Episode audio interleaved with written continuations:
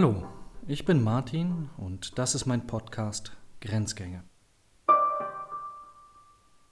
Es geht hier auf einer hohen Flughöhe in der Philosophie um die Grenze zwischen unterschiedlichen Konzepten, die sich meistens nicht vertragen, aber wir sie beide brauchen. Heute Behaviorismus in Abgrenzung zum Konstruktivismus. Und wenn ich das richtig einschätze, schaffen wir den Konstruktivismus heute nicht vollständig.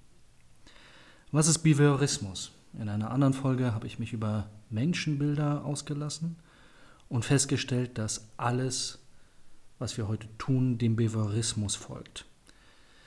Der Unterschied zwischen den beiden lässt sich zusammenfassen in der Formel alles Umwelt oder alles ausgedacht. Und angefangen hat das mit Charles Darwin. Charles Darwin, anständiger britischer Naturforscher im 19. Jahrhundert, hatte 1871 ein nennenswertes Büchlein rausgebracht, das die gesamte wissenschaftliche, aber auch die gesamte soziale Welt einmal durcheinander brachte.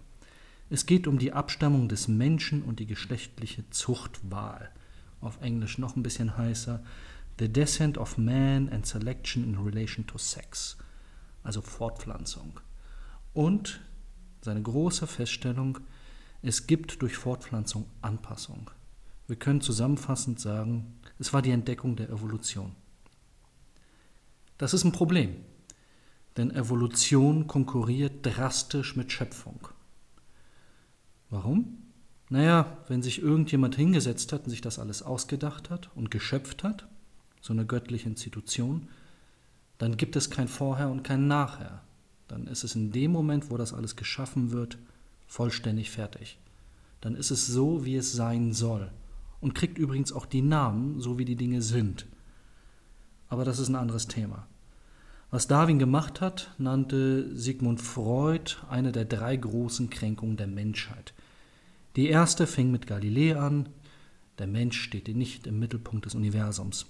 Nummer zwei kommt also mit Darwin und sagt, der Mensch ist nicht Mittelpunkt der Schöpfung, sondern auch nur ein Produkt der Evolution, so wie alle anderen Tiere auch. Und Freud hat das nicht umsonst gemacht, denn natürlich muss er Nummer drei sein. Der Mensch ist nicht Herr im eigenen Haus, er kann seine eigenen Gedanken und Gefühle nicht beherrschen. Wenn wir uns 1871 einmal vorstellen, was passiert ist. Wir haben die Gründerzeit in Europa, wir haben die Entdeckung des Kapitalismus, also des Kapitals, wir bauen Maschinen, durch die Aufklärung praktisch umgesetzt, gibt es Mechanik allen Orten. Die Welt wird erforscht und vermessen. Da hilft es schon mal, so ein British Empire an der Seite zu haben, um auch jeden Winkel dieser Welt besuchen zu können. Der weiße Mann mit seinem Forscherdrang. Charles Darwin hat das gemacht. Er fuhr in verschiedenen Expeditionen durch die Welt, so wie seine Kollegen auch, und stellte fest, dass erstaunlich viele Spezies subtile und feine Unterschiede untereinander hatten. Und diese Feststellung warf natürlich die Frage aus, warum sind die unterschiedlich? Warum ist etwas ähnlich? Philosophische Definition von Ähnlichkeit, genauso, nur anders. Also, warum ist es ähnlich, aber nicht gleich? Und seine These war, Viecher aller Orten passen sich an ihre Umwelt an. Es geht gar nicht darum, wo die Sachen genau herkommen, sondern es geht darum, wie sieht genau die Umwelt einer Sache aus. Seitdem erforscht man also die Frage, wie diese Anpassung aussieht. Da damit die Schöpfung gleichhin über Bord geworfen wurde, hat das ganz neue Felder aufgemacht, nämlich die Frage, was ist der Mensch? Wen das interessiert, der hört sich nochmal die Menschenbildfolge an. Hier beim Behaviorismus die Frage, was genau macht die Umwelt mit dem Menschen? Es gab viele Versuche, diese Frage zu beantworten. Darwins Einfluss war unvergleichbar. Ein Versuch war Sigmund Freud, kurze Zeit später in Wien, die Wiener Psychoanalyse, versucht auf die Frage zu antworten, was ist der Mensch mit viele Triebe und ein bisschen Kultur. Eine andere Antwort war Wilhelm Wundt mit der Völkerpsychologie in Leipzig, heute fast unbekannt, weil der völkische Gedanke aus verschiedenen Gründen nicht mehr en vogue ist. Nummer drei, vollständig unbekannt, Karl Stumpf in Berlin mit der gesamten Gestaltpsychologie, also einer Psychologie, die ein Mix aus Physik, Philosophie und eben Psychologie sein soll. Allen drei ist gemeinsam, dass sie ganz nah an Darwin dran versucht haben, diese Frage nicht spekulativ zu beantworten, also zu raten oder zu vermuten, sondern an dem Vorbild der englischen Naturwissenschaftler möglichst präzise. Am deutlichsten war das bei der klassischen Physik. Durch präzise Messungen Vorhersagen zu treffen, Experimente aufzubauen, um neue Dinge messen zu können. Je genauer, umso besser, je messbarer, umso besser. Das störte Philosophie einfach nur. Das störte Theologie noch mehr. Am besten brachte das Virchow als einer der großen Mediziner seiner Zeit auf den Punkt. Ich habe hunderte von Menschen operiert und noch nie eine Seele gefunden. In dem englischsprachigen Zweig war das ein bisschen einfacher. Dort hatte man nicht die Altlasten vom deutschen Idealismus, der spekulativen Theologie, der ganzen Philosophie als System und dem ganzen Dichter- und Denkertum. Da hat man ganz pragmatisch Dinge gebaut. In den USA war das vor allem John Watson, der als erster, ein Psychologe, von dem Verhalten, von dem Behavior als den Maßstab für die psychologische Disziplin sprach. In dem Zusammenhang zu erwähnen sind natürlich Frederick Skinner und Petrovich Pavlov. Wer hat nicht von dem Pavlovschen Effekt gehört? Und ihr Ziel war es, gar nicht in den Menschen reinzugucken. Also Kernthese, der Kopf ist eine Blackbox. Wir können nicht herausfinden, was zwischen den Ohren stattfindet. Wir können nur herausfinden, was die Menschen nach außen hin machen, was sich messen lässt. Wir sprechen von einer Reizreaktionsschematik. Und der Pavlovsche Hund ist berühmt dafür, dass man ihr ein Leckerli hinhielt und er dann anfing zu sabbern, wenn er nur schon den Ton hörte. Auf der anderen Seite stellte man fest, dass das einen Preis hat. Wenn ich nur davon ausgehe, dass das Verhalten von außen gesteuert wird, dann brauche ich keine inneren Konzepte mehr. Alles, was mit freien Willen zu tun hat, wird über Bord geschüttet. Das war die Kernthese von Frederick Skinner. Er sagte schlicht, sowas wie freien Willen gibt es nicht. Diese Debatte führen wir bis heute fort.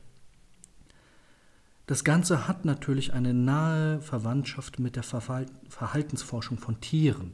Hier ist der Name Konrad Lorenz in dem deutschsprachigen Raum besonders gewichtig. Seine Untersuchung, anfänglich mit Wildgänsen, später mit weiteren Tieren, war die Frage, wie verhält sich das Individuum zur Gemeinschaft.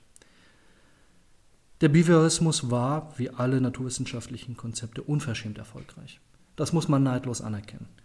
Sie waren in der Lage, Verhalten in großer Zahl zu erklären.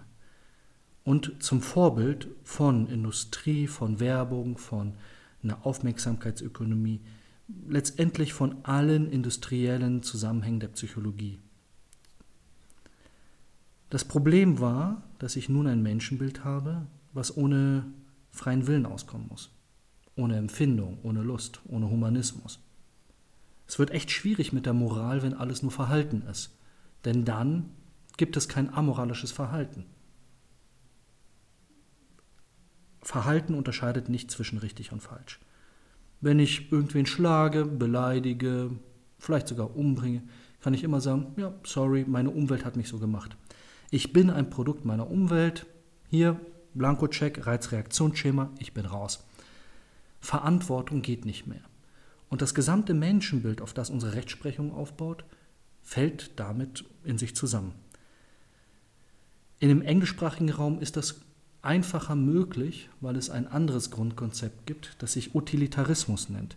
Also der Nutzen vieler überwiegt den Nutzen Einzelner.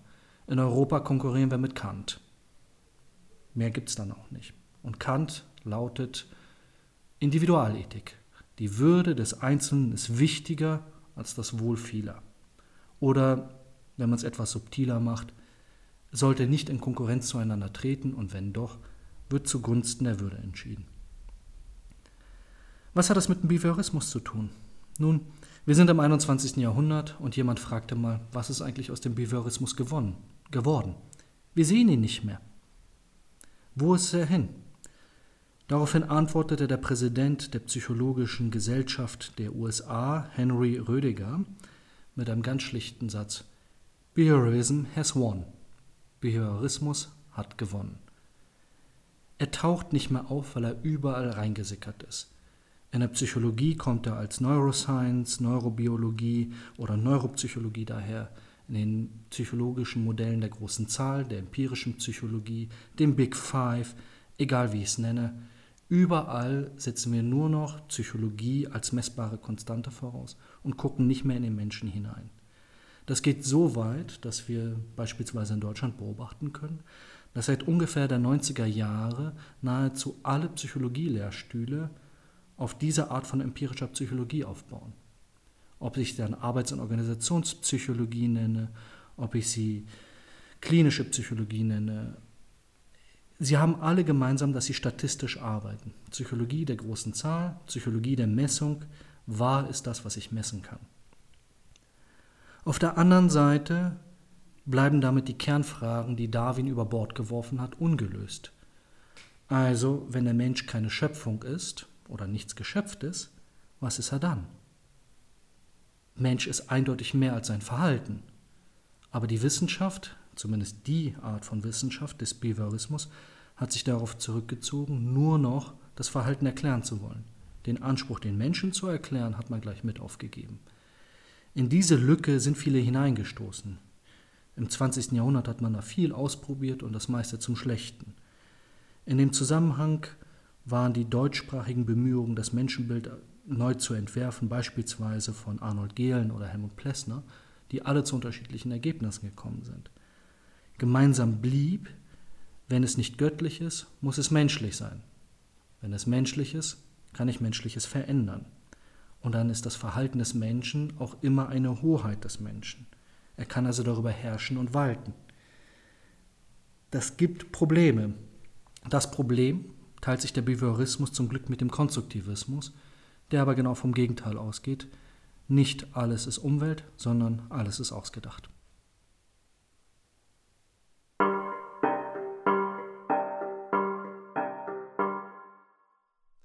Wie immer findet sich in der Beschreibung dieser Folge ein Link zum Quellenverzeichnis. Grenzgänge ist eine Produktion von BPK Publishing. Ich bin Martin Wolf, der Host der Sendung. Editing Raffaela Neff, Redaktion Katharina Hesse. Konzeption und Umsetzung Paul Johannes Rossmann.